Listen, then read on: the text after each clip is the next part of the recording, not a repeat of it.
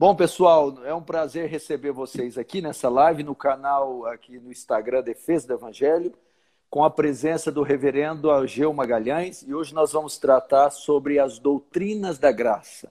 Mas antes disso, eu quero ler aqui o currículo do reverendo Ageu, caso você não conheça, e que a partir de agora você pode começar a segui-lo e a, é, se valer do material, do conteúdo bíblico dele.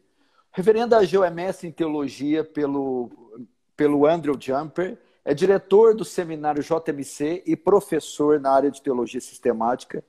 Já foi presidente do Sínodo de Piratininga e pastoreia hoje, eu creio que ainda pastoreia, na né, Igreja Presbiteriana Sim. da Vila Guarani, em São Paulo, capital, desde 1999.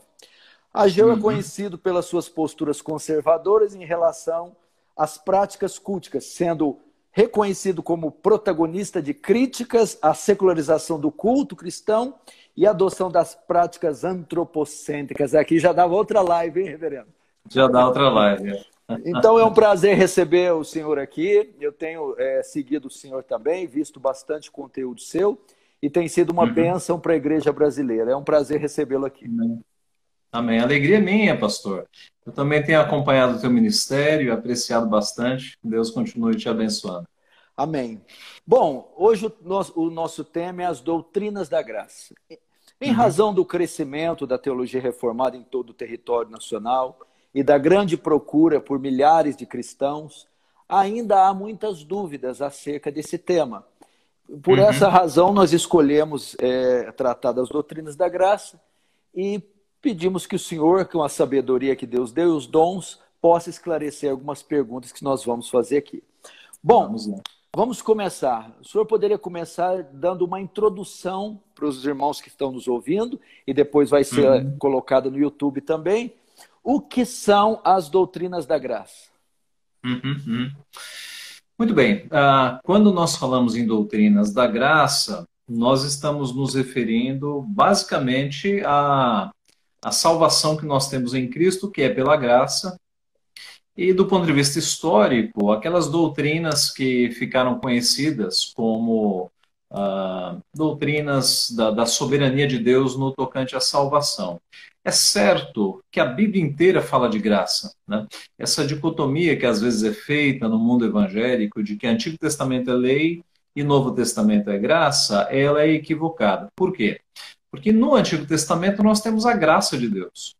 Nós percebemos que nos maiores castigos que Deus deu no Antigo Testamento, você sempre tem o elemento da misericórdia. Aliás, o fato de Deus ter criado um sistema sacrificial de expiação de pecados que apontava para Cristo, isso já é graça. Né? Então, nós temos graça no Antigo Testamento e nós temos lei no Novo Testamento. Né? Uh, nosso Senhor Jesus começa o seu ministério ratificando, reafirmando a lei. Né? Ele diz lá no Sermão do Monte que não veio para anulá-la, mas veio para cumpri-la. Então, há um aspecto em que o nosso Deus é o Deus da graça e as doutrinas da graça apontam justamente para a soberania de Deus na salvação do ser humano, que é totalmente por graça. Tá? Ok, é, é, nós entendemos que muitos teólogos e igrejas também uh, sintetizam essas doutrinas da graça naquilo que aconteceu no Sínodo de Dort. O senhor podia fazer um pano de fundo antes de entrarmos propriamente na, na, em cada um dos pontos? Sim, vamos lá. Sínodo de Dort, 1618. Você já tinha a reforma bem consolidada. Né?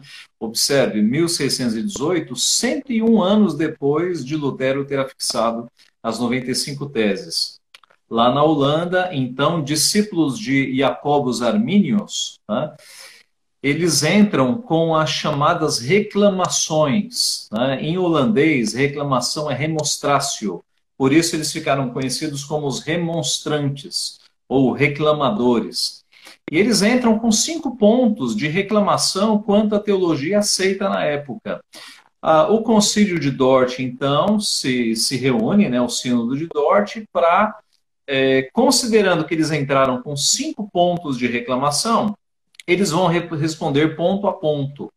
E assim fica-se estabelecidos ou conhecidos os cinco pontos do calvinismo, que não abrangem todo o calvinismo, o calvinismo é maior, mas que tocam em cinco pontos fundamentais quanto à soteriologia, quanto à salvação. Tá?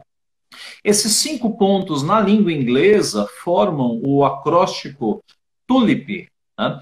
Porque ah, são os pontos total depravação, eleição incondicional, ah, eleição, ah, expiação limitada, TULIP. Ah, graça irresistível. Graça, graça irresistível, obrigado. E perseverança dos santos. Então, estas são as cinco respostas que os remonstrantes levam naquele, naquele sínodo e as, a, os pensamentos deles são condenados ali, então. Tá? Perfeito. É, era essa a pergunta, né? Sim, sim. A, a, sim. É na defesa contra a remonstrância que nasce os cinco pontos, é isso? Né? Isso, exatamente, exatamente, é aí que nasce. O importante aqui para os irmãos que estão nos ouvindo, reverendo, quando a gente fala de doutrinas da graça ou de fazer lives como essa, nós não uhum. estamos aqui necessariamente defendendo um ponto por defender. Eu, uh, nós estamos aqui, como diz uh, Judas, batalhando pela fé. Eu acredito que uhum. o irmão pensa da mesma maneira. O nosso desejo é que cada aspecto da igreja volte a estar debaixo da autoridade das Escrituras.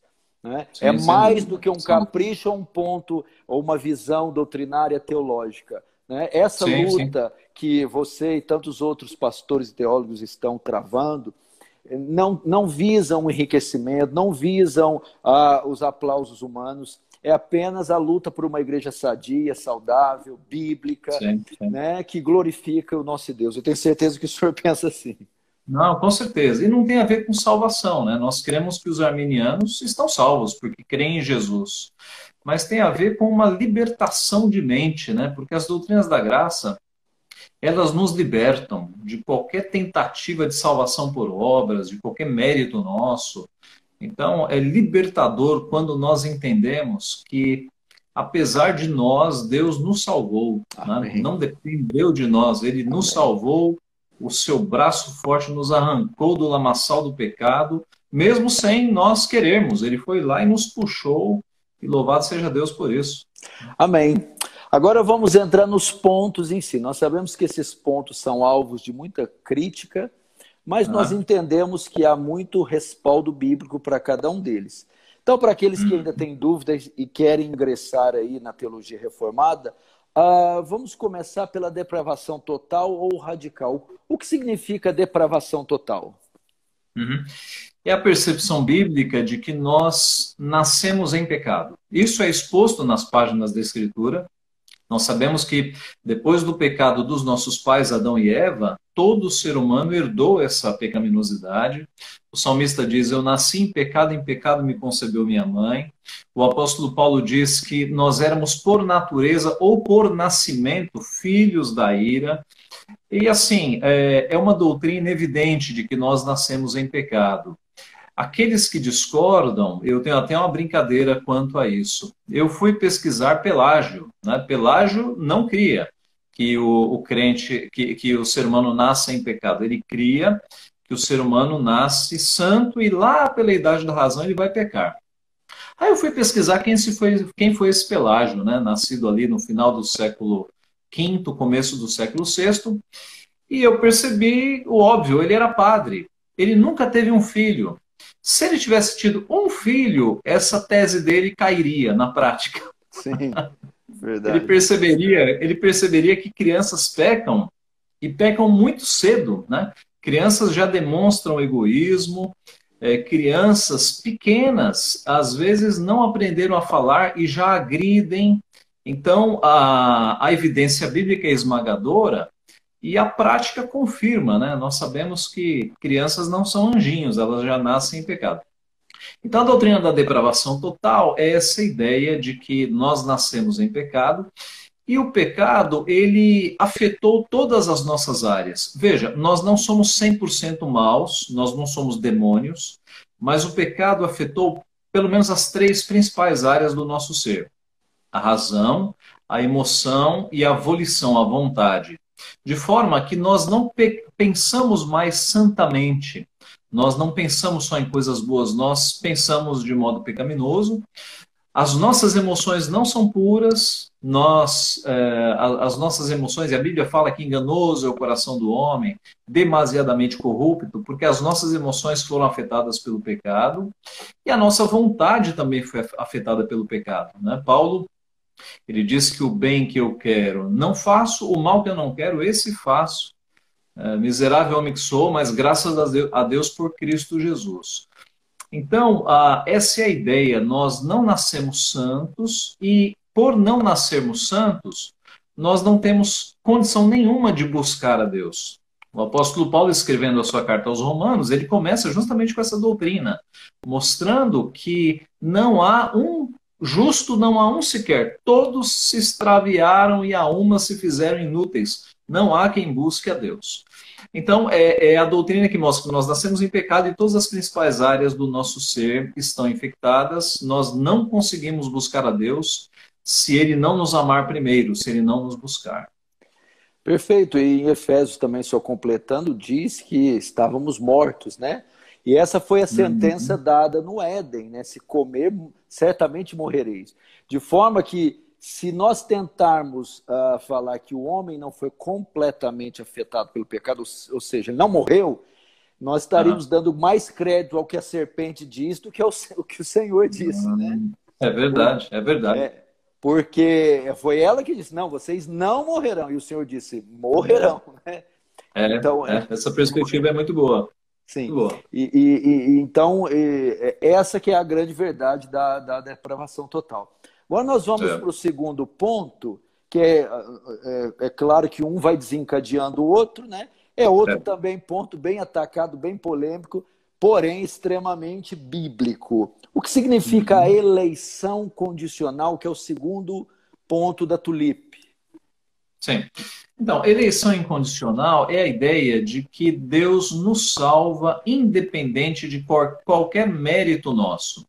O, o arminianismo clássico, ele foi defender que a nossa eleição é condicionada a, ao conhecimento de Deus, ao, ou ao pré-conhecimento de Deus. Então, há uma falha lógica muito grande em dizer o seguinte: o arminianismo clássico crê que Deus elege, mas elege com quê? Com base na sua preficiência. Então, Deus dá uma olhadinha no futuro para ver como o indivíduo vai usar o seu livre-arbítrio e se ele usá-lo bem, aí eu vou elegê-lo. É uma, é uma falha lógica né, gigantesca, porque coloca Deus como se fosse um espectador da história e não o próprio redator da história. Né? Na verdade, Deus escreveu a história, ele não precisa dar uma olhadinha lá no futuro. Ah, então, a, a doutrina arminiana ela condiciona a eleição ao pré-conhecimento de Deus. A Bíblia não mostra isso. Tá? E a Bíblia deixa muito claro, por exemplo, quando Paulo usa a figura de Esaú e Jacó, dizendo: não eram nascidos os gêmeos, mas Deus já declarara: eh, amei Jacó e me aborreci ou odiei, né, Esaú, para que o propósito da eleição ficasse estabelecido. Então, a ideia da eleição incondicional é que é totalmente graciosa. Deus não nos elegeu com base em nenhum mérito ou em nenhuma condição nossa. Tá? E de fato, quando a Bíblia diz que a salvação é pela graça, é pela fé, é mediante a, é pela graça mediante a fé, Sim. não de obras, para que ninguém se glorie, é justamente isso. Se Deus tivesse nos elegido com base em alguma condição nossa, seria uma salvação por obras. E a Bíblia deixa claro que a salvação não é por obras, mas é de fato pela graça. E a eleição, ela, ela, ela, ela só, ela exatamente ocorre em razão do primeiro ponto. Se o homem não foi totalmente morto, significa que de uma certa forma ele participa da salvação que era o que Pelágio ensinava. E uhum. então, então não há necessariamente, é, ele não necessita completamente de depender de Deus para que socorra. Agora, se houve uma depravação radical e o homem de fato morreu, é necessário então o segundo ponto, né? É necessário que ele seja escolhido, ele seja ressuscitado, ele seja trazido. Okay. É verdade. Uhum. Ok. Uh, Bom, agora nós vamos para o terceiro. Esse, com certeza, é o mais polêmico. que é, bom, eu não gosto muito desse termo, expiação limitada, né? Mas é o termo que ficou conhecido.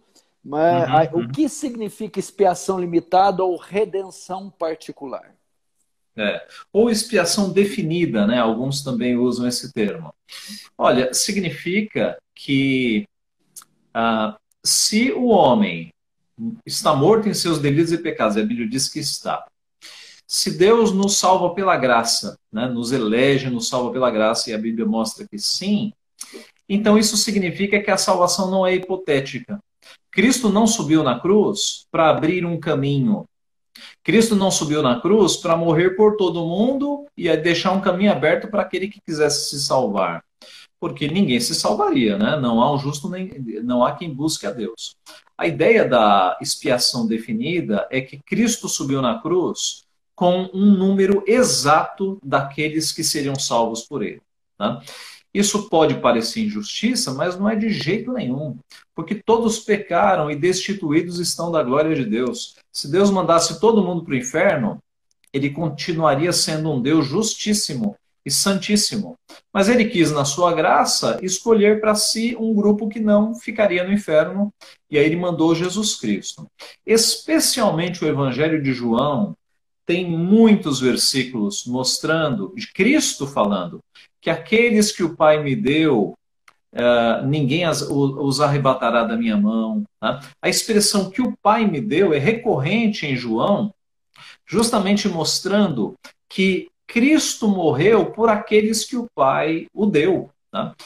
Uh, na oração sacerdotal, nós vemos Cristo não rogando pelo mundo inteiro, mas rogando pelos que eram seus. E aí a grande questão é a seguinte: o Cristo que rogou só pelos seus subiu na cruz para morrer por todos? Não faz sentido. Se Cristo subiu na cruz para morrer por todos e o seu sangue é poderoso, todos deveriam ser salvos. Não existiria inferno. Então, Cristo sobe na cruz para salvar aqueles que o Pai o deu. E aqueles que, na sua infinita sabedoria, Deus quis salvar. Uh, e aí Paulo responde: haveria injustiça da parte de Deus? De modo nenhum. Porque ele diz: terei misericórdia de quem me aprover ter misericórdia. Misericórdia não é obrigação, justiça é. E, e ele pagou a justiça, mandando o próprio filho para morrer inocentemente por pecadores. Mas misericórdia não é obrigação nenhuma dele. Né? Então ele, ele tem misericórdia de um povo, ele salva esse povo, resgata este povo. Ah, não é injustiça, nós deveríamos olhar pelo lado da misericórdia. Eu deveria me perguntar por que, que Deus salvou a mim e não salvou o meu vizinho? Aliás, Pastor Paulo, é, é, essa foi a motivação para João Calvino escrever sobre predestinação. Essa foi a grande questão. Como é que duas crianças que crescem embaixo do mesmo evangelho, uma persevera e outra sai da igreja? Com as mesmas condições. Então, Calvino, uh, essa era uma abordagem dele, né? a perspectiva bíblica, justamente da eleição. Deus tem alguns para salvação e outros que continuarão no caminho do inferno. Perfeito, perfeito. Tá. Uh, é, uh, Isaías 53, até eu ter acesso às doutrinas da graça, eu nunca compreendia quando ele dizia: o trabalho da sua alma ele verá e ficará satisfeito. Eu pensava, como Cristo pode ficar satisfeito com tanta gente indo para o inferno? Agora, oh. que, agora que a gente sabe que o sangue foi vertido por cada um dos eleitos de forma que nenhum se perda, perderá, nós, agora eu entendo o versículo que o plano dele foi perfeito. Pois é. Então, é, é, alguns chamam Isaías de o, o quinto evangelho. Né? E no, em Isaías 53 diz que ele justificará a muitos, não é a todos. Exatamente. Justificará muito. Perfeito. Vamos para o quarto ponto agora, também bem uhum. interessante. Uh, o quarto ponto da Tulip uh, significa graça irresistível. Por graça uhum. irresistível ou chamada eficaz, nós entendemos o quê? Nós entendemos que nós estamos mortos, cegos, e quando Deus abre os nossos olhos, não tem para onde ir senão para Cristo. Né? Como os apóstolos disseram, somente tu tens as palavras de vida. Para onde iremos? Então, é irresistível. Não significa que Deus está levando as pessoas obrigadas para o céu. Mas depois que ele abre os nossos olhos, tira as escamas dos nossos olhos, e aí nós vemos o que é Deus, a libertação, é irresistível. É uma graça que não tem como você resistir. Ah, o apóstolo Paulo é um grande exemplo disso, né? O apóstolo Paulo estava perseguindo os discípulos de Cristo, havia conseguido cartas para perseguir discípulos que porventura estivessem em outra cidade. Deus o derrubou no meio do caminho, ele não estava buscando a Deus de jeito nenhum. Deus o derrubou no meio do caminho e o confrontou e foi irresistível. O apóstolo Paulo não cedeu, né? não há como ceder ao poder do Espírito Santo, ao poder da graça. Então, a, aquele mito evangélico de um Jesus do lado de fora da casa, tomando chuva, batendo na porta, implorando para entrar, é tão somente um mito, né? Porque Apocalipse 3, primeiro, foi escrito para crentes, uhum. é uma das cartas à igreja, e o texto inteiro fala de arrependimento, não fala de salvação. Então, no caso de Paulo, Cristo arrombou a porta com os dois pés. Ele não ficou pedindo entrada, não. Na nossa vida também foi assim, né? Muitos de nós, muitos de nós no passado, não nos imaginávamos crentes. Né? Muitos de nós tínhamos raiva de crente. E Deus foi lá e nos trouxe para os seus caminhos. É uma graça irresistível. É, porque a, a, a, a parte teológica oposta dá a entender que a vontade do homem prevalece sobre a vontade de Deus. Isso é impossível, né, pastor? Impossível, impossível. Como Spurgeon né, diria, a salvação pertence ao Senhor. Então, não há. É, e Deus é Deus, né? Não, não há como resistir a Deus. Nunca ninguém resistiu à sua mão. Perfeito. Vamos para o quinto ponto agora, que é particularmente um dos que eu acho mais graciosos, bonitos, é a perseverança dos santos. Reverendo Ageu, o crente perde a sua salvação, ele vai ficar até o fim. Como é que é esse negócio? Uhum. É. Essa doutrina é maravilhosa, né? porque o apóstolo Paulo diz que é, nem anjos, nem principados, nem altura, nem profundidade, é, nem coisas do presente ou do porvir, nada poderá nos separar do amor de Cristo. Nada, nada. Então, a, a salvação é tão grande, o sangue de Cristo foi tão poderoso para redimir as nossas culpas, que, olha, mesmo que a gente faça besteira nessa vida, e é claro que o crente, a, a motivação dele não é fazer besteira, a motivação dele agora é andar nos caminhos do Senhor. Mas mesmo que ele, num momento de, de desespero, cometa um pecado, ou, por exemplo, numa questão de saúde, ele fique no final da, no final da, da sua vida esclerosado, perca a consciência, Nada disso, nada pode nos separar do amor de Deus que está em Cristo Jesus. Então, é a certeza de que, uma vez salvos, nós estamos salvos para sempre. Né? De que aquele que começou a boa obra em nós há de confirmá-la. De que Deus é poderoso para guardar o nosso tesouro até aquele dia. De que ah, nós estamos nas mãos de Cristo e das mãos de Cristo ninguém pode arrebatar, nem o diabo. Então, é uma belíssima segurança de que nós estamos salvos e não perdemos a salvação de jeito nenhum. Crer que nós poderíamos perder a salvação seria atribuir fraqueza ao sangue de Cristo. Quer dizer, Cristo subiu na cruz, morreu para que nós ficássemos na, na possibilidade de perder a salvação de jeito nenhum. Né? É certo que muita gente vai dizer assim: ah, então é fácil, né, pastor? Basta se dizer convertido, aí vai para o mundão, vai para o pecado e dizendo, não, eu estou salvo. Eu diria que quem pensar assim, eu estou convertido, eu posso ir para o mundão, é que nunca se converteu. Né? Porque o cão, ele não, não tem prazer em voltar ao vômito. Né? Aquele que é salvo por Cristo, ele agora tem pensamentos piedosos. E o próprio Deus opera nele a santificação, para que ele persevere. Tá? É, tem um, um vídeo uh, muito bonito, pastor, eu acho que você conhece, do Paul Washer. O Paul Washer, ele estava numa cidade, numa conferência, e aí um jovem ligou para ele e falou: Pastor, eu, eu não consigo ter certeza da minha salvação, de jeito nenhum.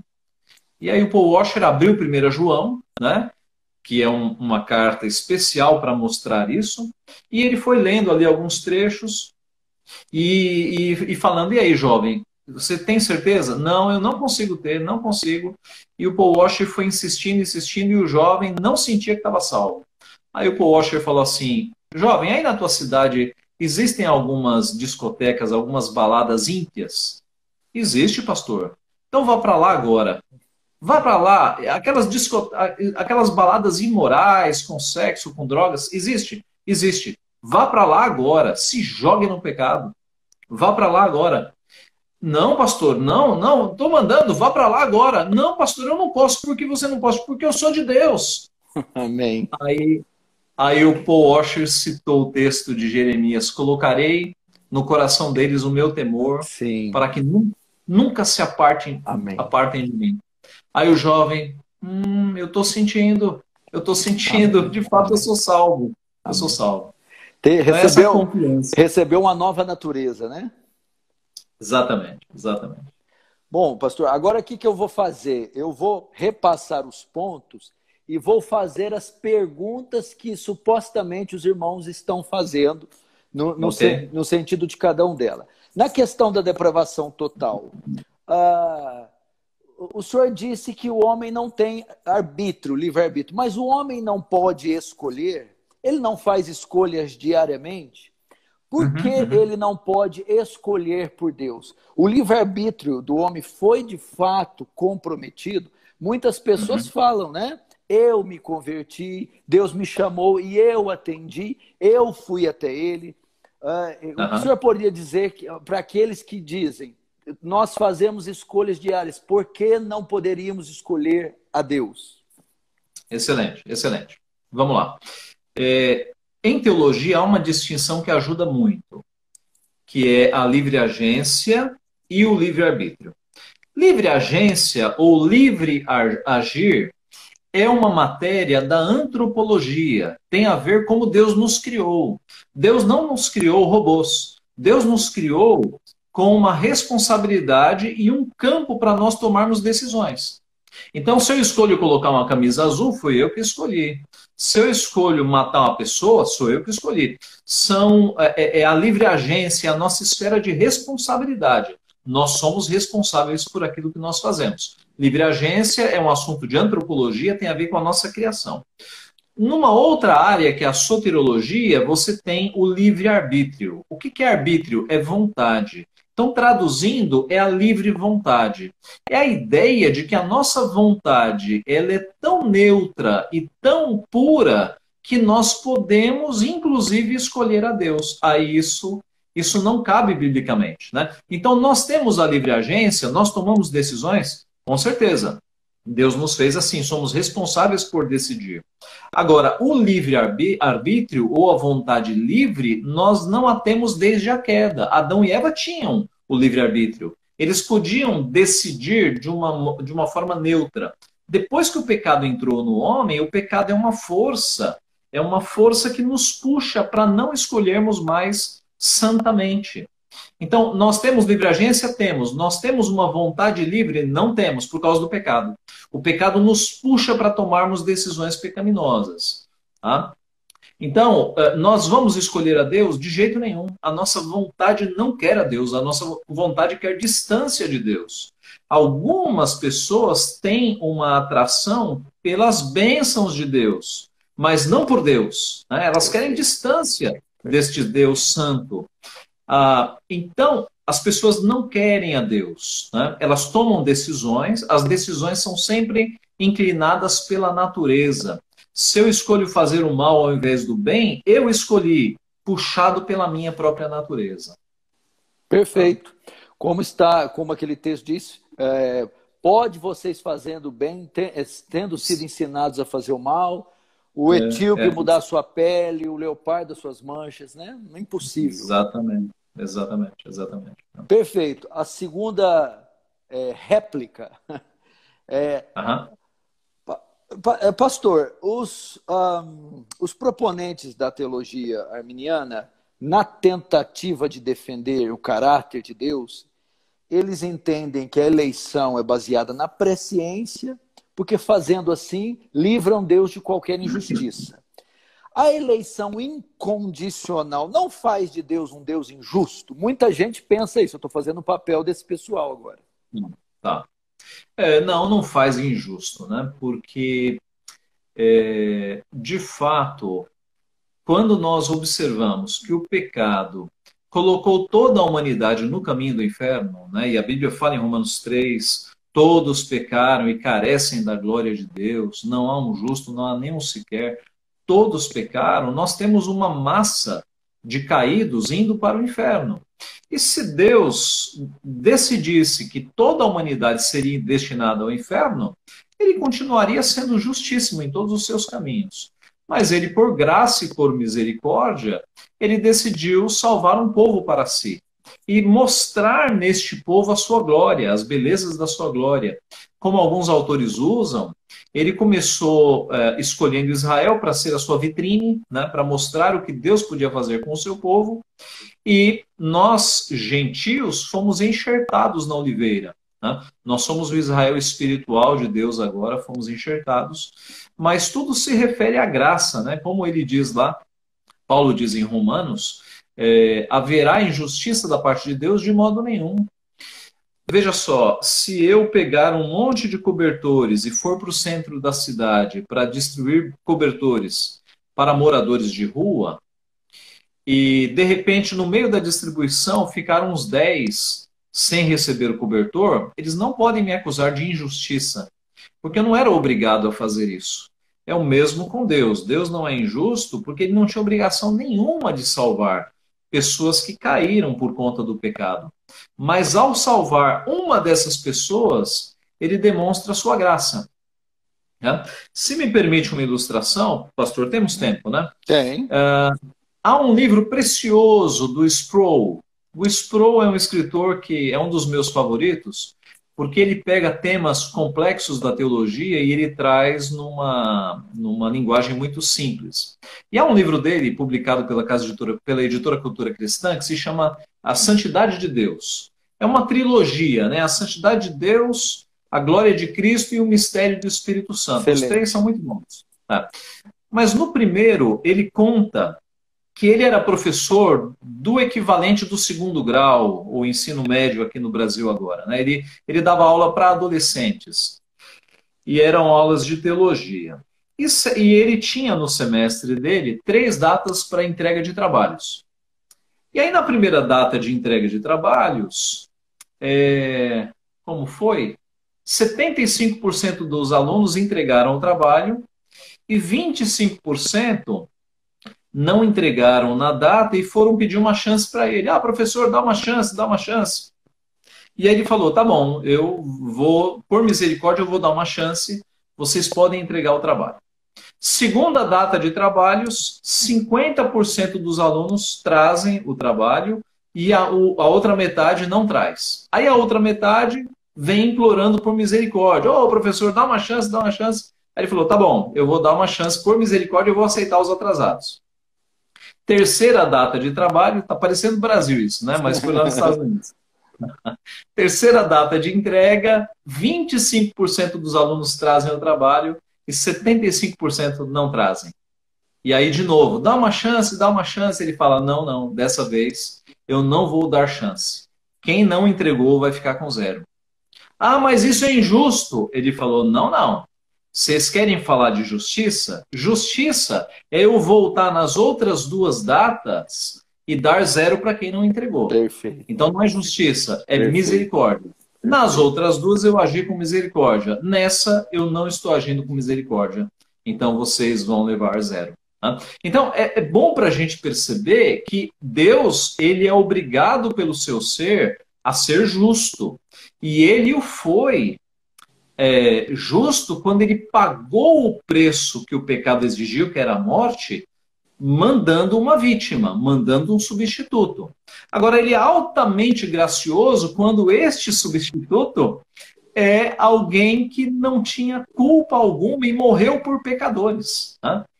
Então, a, a, misericórdia de Deus se apresenta no fato de ter Cristo morrido por pecadores. Nós não merecemos de forma alguma. Então, voltando ao ponto, né? Deus não é injusto, porque todos nós merecíamos o inferno. E quando ele nos elege e nos salva, isso é graça pura. Sim, e, e, e, ele fez, ele fazia isso desde o Antigo Testamento, né? Em Deuteronômio 7, ele diz que escolheu Israel, não era porque era mais numeroso que os outros povos, mas porque amou. Uhum. Foi uma escolha incondicional também, né? Muitas vezes Exato. eles não levam em conta uh, que, até quando dizem que Esaú, é, Esaú e Jacó eram nações, mas mesmo assim, Deus escolheu nações e ele não escolheu outras nações, eles, elas ficaram de fora. De qualquer sim, forma, sim. houve uma eleição, né? E houve uma rejeição, uma reprovação, na é verdade. Certeza. E, e, assim, dizer que Esaú ali é representativo de uma é. nação é pior ainda, porque é mais gente. É verdade. É pior. Muito bom, muito bom. Agora, eh, pastor, agora eu vou te pegar. Prometo que agora eu te pego. Eita. Na questão da expiação limitada, como fica João 3,16? Pronto, joguei a granada. Vamos lá. Vamos lá. Olha, é, o texto ali tem que ser interpretado dentro do contexto, né? Ah, na Bíblia, primeiro, mundo nem sempre é todos os habitantes. Né? Então, se eu disser o seguinte, todo mundo estava na live do pastor Paulo Júnior, eu não estou dizendo que a Terra parou e está todo mundo aqui, bilhões de seres humanos. Né? Então a Bíblia usa essa linguagem às vezes em chamar mundo o que não é completo, mas é parcial. Agora, especificamente João 3,16, lá é dito que Deus amou o cosmos. A palavra para mundo ali é cosmos. Então é a ideia de que o amor de Deus ele atingiu não apenas pessoas de todas as raças, tribos, línguas e nações, mas o cosmos de uma forma geral. Né? E em Cristo, ele reconciliou todas as coisas. Em Cristo Perfeito. haverá de fato uma redenção para o cosmos. Então ali não significa que Deus amou cada um dos habitantes, porque o próprio Deus disse que ele odiou Esaú. Né? Então por aí você já teria uma incongruência. Ele amou pessoas de todas as raças, tribos, línguas e nações, que é isso que representa a palavra cosmos. Ah, essa é a ideia. Perfeito. E isso ecoa em Romanos 8, que diz que a criação espera ser livre do cativeiro, né? Sim, é, é verdade. Ela geme ansiando pela redenção, né? Romanos é o texto, é o texto dos três gemidos. Sim. Ao gemido do Espírito Santo, ao nosso gemido e ao gemido da criação. Tá? Eu, quanto a João 3,16, eu costumo interpretar com o texto de Atos, é, porque diz assim: para que todo aquele que nele crê não pereça, mas tenha vida eterna. Sim. Né? Aí, os nossos irmãos arminianos falam: olha aí, está dizendo todo aquele, todo aquele que nele crê, é, é, é todo aquele. E aí, uma chave que você tem que, que pensar neste momento é o texto de Atos. Eu estou aqui, desculpe a, a, tela tremendo, eu estou abrindo a Bíblia. Sim. É o texto de Atos é, 4. Ah, deixa eu me localizar aqui.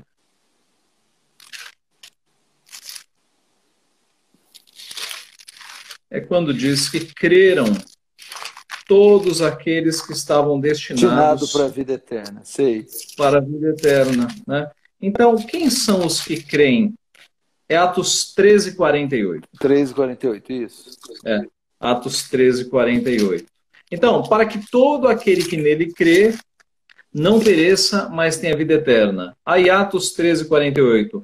Os gentios, ouvindo isto, regozijavam-se, glorificavam a palavra do Senhor e creram todos os que haviam sido destinados para a vida eterna. Então, quem crê? É todo mundo? Se todo mundo crê, não existe inferno.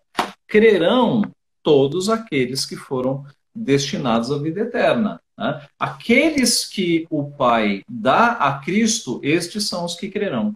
Perfeito, perfeito. Bom, agora outra aqui réplica quanto à graça irresistível. Como uhum. que fica aquele versículo que Jesus disse aos fariseus: Não quereis vir a mim para ter vida eterna? Não está dizendo uhum. que eles resistiram, que eles não quiseram vir? Sim, sim.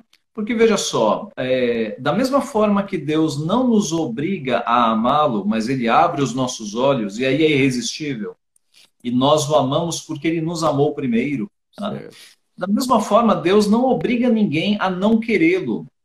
Tá? O fato é que as pessoas é, já estão condenadas por conta dos seus pecados, e quando a pessoa decide não ir a Deus, ela está fazendo com as suas próprias forças. Ela não, o céu, o, o, o, inferno não vai ser um lugar em que as pessoas estão lá dizendo assim, não, mas eu amei a Deus a vida inteira. Não, as pessoas não quiseram nada com Deus a vida inteira. E Deus Perfeito. não vai levá-las para a salvação. Então, de fato, a, a, aqueles que não creem em Deus, eles vão ser condenados por isso. Né? Aqui a gente entra em águas profundas, né? É, quais são as águas profundas? Ao Senhor pertence a salvação. É Ele quem elege para si um povo. Mas ele não, ele não age com um tipo de obrigação que retira a nossa responsabilidade. De alguma forma misteriosa, Deus preserva a soberania de Deus e a responsabilidade humana. Por Sim. quê? Se fosse só soberania de Deus, a pessoa poderia dizer: não, mas como é que eu vou para o inferno? Uh, teria como eu, eu resistir? É... E se fosse apenas a responsabilidade humana, nós não teríamos um Deus.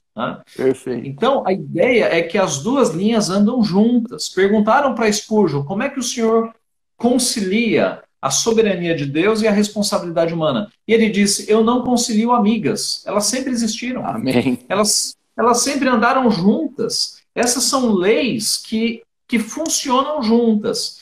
É difícil da gente explicar, mas Sim. é a constatação honesta de Sim. que é, de que Judas foi levantado como filho da perdição e ele foi responsabilizado por isso. Sim, perfeito. É, é a percepção de que, como diz no começo de Atos, de que ah, o povo está sendo acusado, vós o matastes crucificando por mão de, de Nicos, mas vocês fizeram exatamente o que Deus predeterminou. São as duas esferas acontecendo Sim. ao mesmo tempo. Né? Perfeito, perfeito. Agora, quanto ao último, da perseverança dos santos, eu não sei se. É, é, eu, eu, vou entrar num texto complexo. Se o senhor quiser falar rapidinho, não tem problema. Se o tá. crente não perde a salvação, como que fica Hebreus capítulo 6? Ah, excelente, excelente. Olha, Hebreus capítulo 6 é um texto difícil, não há dúvida, mas eu diria que não é um texto impossível. Entendeu? Por quê? Porque quando diz lá que aos que foram iluminados e provaram dos dons celestiais, das coisas do porvir, a gente vai imaginando um crente. Tá? Só que é, há muito visível no nosso meio, porque Cristo disse que haveria o joio. O joio está misturado com o trigo. Nas nossas igrejas, certamente, infelizmente, há joio. E o, o que, que é o joio? É o evangelho.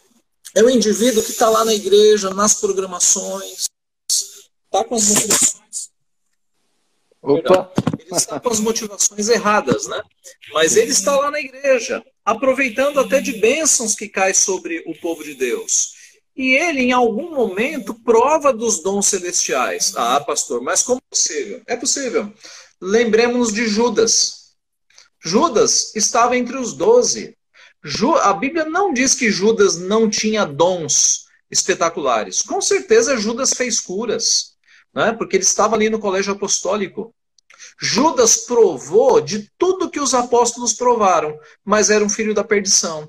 Lembremos-nos de Mateus 7, 22, quando Jesus diz: Muitos naquele dia me dirão: Senhor, Senhor, em teu nome não profetizamos, expelimos demônios, fizemos milagres.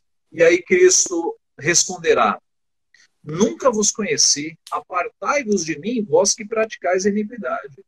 Então, a evidência de joio e de lobos no meio do rebanho apontam para Hebreus capítulo 6. São pessoas que estão ali desfrutando indiretamente das bênçãos, mas que, como diz a própria Escritura, estavam entre nós, mas não eram dos nossos. E o texto também não usa nenhum termo relacionado à salvação, como regeneração, novo nascimento, salvação. Não usa esses termos para. Se fosse se referir a um salvo, com certeza usaria esses termos. Bom, para o pessoal que está nos ouvindo, para não achar que é um mero capricho as doutrinas da graça, a teologia reformada, quais os benefícios para uma igreja ou para um cristão que adota as doutrinas da graça? Olha, eu acho que há, há uma libertação, tá?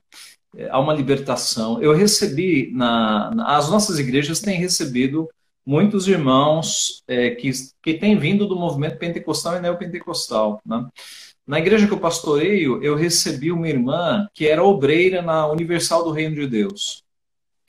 E ela, e ela conta isso hoje, hoje ela sendo uma reformada, ela conta isso assim, observando um passado que não é mais o dela, né? Ou que ela não é mais assim. E ela conta que ela chegou na igreja dentro daquele sistema de você comprar a bênção, né? de você fazer o sacrifício, de você ser fiel nas contribuições, porque é isso que de fato compra a bênção e o favor de Deus. E na medida em que ela foi descobrindo as doutrinas da graça, aquilo foi libertador, né? Ela percebeu que ela não precisava mais é, fazer o sacrifício da fé, é, encher um ônibus de, ônibus de pessoas para levar para a igreja, que a salvação independe disso. Então eu diria que é extremamente libertador. Foi muito libertador para os nossos irmãos do passado, né? E, e nós somos a igreja de Cristo de todos os tempos. Observe que na época do catolicismo romano, alta Idade Média, a Igreja Católica fazia o que queria, inclusive com os reis. Por quê? Porque eles detinham o poder das chaves. Eles diziam: se você for excomungado, você vai para o inferno. E, e, um dos aspectos da reforma protestante que foram libertadores foi justamente a, os servos de Deus dizerem: ei, quem tem as chaves não é a igreja. É Deus quem salva os seus individualmente ele elege aqueles que serão salvos. Então tirou-se esse domínio que era escravizador e atemorizador da Igreja Católica. Então a palavra que me vem à mente é libertação, né? Há um outro aspecto também, que é o fato de você liberto pela palavra, você ter uma consciência mais cativa das escrituras, né? E você perceber que a salvação vem de Deus e de que você está seguro em Deus. Então, eu creio que é isso: libertação, mente cativa às escrituras, né? é só bênção mesmo. E a igreja que adota isso também, ela, ela protege, protege a si mesma e o próprio pastor, porque essa doutrina centra toda a sua fé na pessoa, na obra de Deus e de Cristo. Não é verdade, pastor? As igrejas, é assim, não estou dizendo todas as igrejas, mas as igrejas que não têm uma confissão de fé ou que não não exalta a soberania de Deus de forma adequada, acabam colocando no centro da sua, da sua fé a, a própria igreja, o próprio pastor, a própria denominação. É, Isso é. é muito perigoso, né, pastor? É perigosíssimo, né? É perigosíssimo, porque os homens podem falhar, mas Cristo nunca falha. Então, se a nossa fé está firmada em Cristo, os homens vão falhar, mas isso é nós até já sabemos, né? A gente vai se apoiar em Cristo. É, é, de fato, o meio evangélico brasileiro ele sofre desse personalismo. Né? Há algumas denominações que nós não sabemos o que acontecerá com elas quando o líder maior cair, né? ou morrer, Deus o levar, se é que, que vai levar, ah, de forma que a nossa percepção de igreja tem que ser voltada para Cristo. Né? Cristo é o centro da igreja. Perfeito. Isso até ah, faz eco com a outra pergunta aqui, que as doutrinas da graça comprometem ou exaltam o caráter de Deus? Ah, exaltam totalmente, né? Exaltam totalmente. Como diria Lutero, deixe Deus ser Deus. Tá? Se nós temos um Deus que ele fica observando a decisão das pessoas e vendo as pessoas indo para o inferno e não fazendo nada, é um Deus fraco. Esse é um Deus fraco. Sim, né? sim. Agora, se nós temos um Deus que lá na eternidade ele viu né, aqueles que se perderiam, ele falou: não, não, eu vou resgatar para mim um povo, eu vou cumprir a justiça mandando o cordeiro que tira o pecado do mundo, ele salva esse povo. Aí você tem a exaltação da graça, da misericórdia, da justiça, da soberania de Deus. As doutrinas da graça deixam Deus ser Deus, de fato. Tá? E coloca o homem no lugar dele, né? Coloca o homem no lugar dele, exatamente. exatamente. Sem nenhuma chance de mérito próprio. Amém. Bom, nós temos mais cinco minutinhos, pastor. Uh, antes da recomendação dos livros, só para dizer um pouco das doutrinas da graça na história da igreja. Algumas pessoas pensam, uh, por não conhecer, que isso é uma, uma, uma, uma invenção moderna. Né? O senhor uhum. podia falar ao longo da história como os grandes homens defenderam essas doutrinas, né? Com certeza. Começando por Paulo, né? Porque os escritos de Paulo estão ali rebatendo judaizantes, é, é, rebatendo farisaísmo, pessoas que confiavam nos próprios méritos. Aí no começo da história da igreja, no quinto século, você tem Pelágio, que foi combatido por Agostinho. Né? Agostinho, Agostinho. foi um gigante na fé, e Agostinho é, rebateu com muita competência Pelágio, ao ponto do pelagianismo ser condenado como heresia em Cartago, Éfeso e Orange. Nesses três concílios o pelagianismo foi condenado, então você já tem Agostinho lá atrás. Né? Aí você avança pela história, você tem movimentos menores, mas a gente pode destacar a reforma protestante. Martinho Lutero era um monge agostiniano, né? Deus é soberano. E, e todos os reformadores seguiram Agostinho. Porque, embora Agostinho tenha sido um católico que viveu numa época complicada da igreja, no aspecto das doutrinas da graça, ele foi bíblico. Ele foi bíblico. Sim. Então, todos os reformadores, eles leram e beberam muito de Agostinho. Na época de eh, Martinho Lutero, houve um indivíduo chamado Erasmo de Roterdã, um humanista, que ele escreveu o livre-arbítrio. E aí Lutero, para contrapor, escreveu o servo-arbítrio né? que em português é, é, é o escravo-arbítrio. Né? É, Porque em português foi traduzido como nascido escravo. Nascido pela, escravo. Pela fiel. Né? Então, note, é, Lutero lutou contra essa, essa heresia e os reformadores, né, em certa medida, também lutaram combatendo. Então não é uma doutrina nova de jeito nenhum, é uma doutrina que ela foi debatida, eu diria que em toda a história da igreja. E o que dizer dos puritanos também, né? Defenderam ferrenhamente também, né? Poxa vida, poxa vida. Aí os puritanos é, é outro nível, né? Você tem, você tem livros dos puritanos que, que são gigantescos nesse sentido. É verdade. Perfeito. E agora, para encerrar, pessoal, eu pedi para o reverendo Ageu, para aquele que tem interesse em se aprofundar em teologia reformada ou nas doutrinas da graça, apresentar algum material, indicar algum livro, alguma coisa que você possa é, tá. ver. É, eu vou fazer de cabeça, porque eu tô, eu tô longe de casa. Eu estou em São Luís do Maranhão, na belíssima São Luís do Maranhão. Sim. Então, minha biblioteca ficou para lá. Né? Mas olha, eu indicaria como introdução à teologia o que eu acho que é o melhor livro que nós temos em língua portuguesa, que é a. Poxa vida, do Joel Bick. Ah, Vivendo para a Glória de Deus. Isso, isso, isso. Do Joel Bick. Que o é uma introdução... Ferreira faz o prefácio, né? Isso, é uma introdução belíssima fantástico, né, sobre fantástico. doutrinas da graça. Para especificamente sobre o que nós falamos de tulipe, você tem um livro do Spencer que se chama Tulip. E aí ele alista lá, é, é, é, se eu não me engano, foi traduzido pela.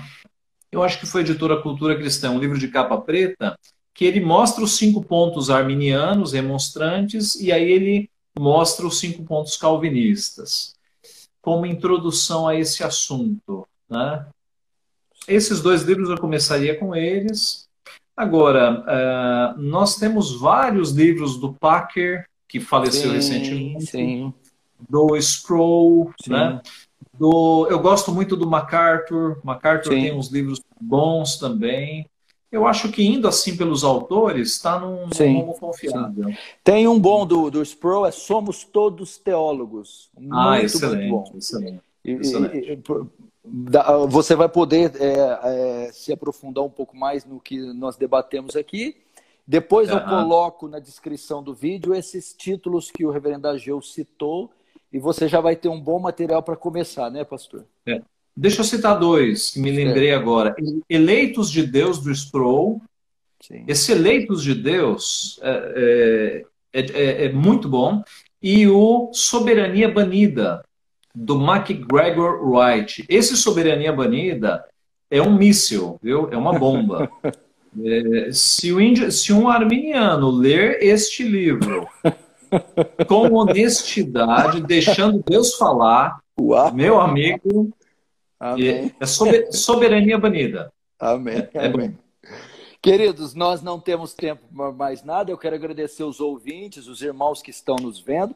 Depois esse vídeo vai ser colocado no canal no YouTube. Quem não viu agora vai poder ver e compartilhar. E eu agradeço a gentileza do reverendo Ageu, a disponibilidade em cooperar conosco. Muito obrigado, reverendo. Imagina, foi uma alegria, foi um privilégio. Deus continue te abençoando. Amém. O privilégio é meu. Que, que Deus continue também dando graça para essa jornada que temos aí pela frente. Deus abençoe. Amém. Muito obrigado. Obrigado. Um abraço. Tchau, tchau. Tchau.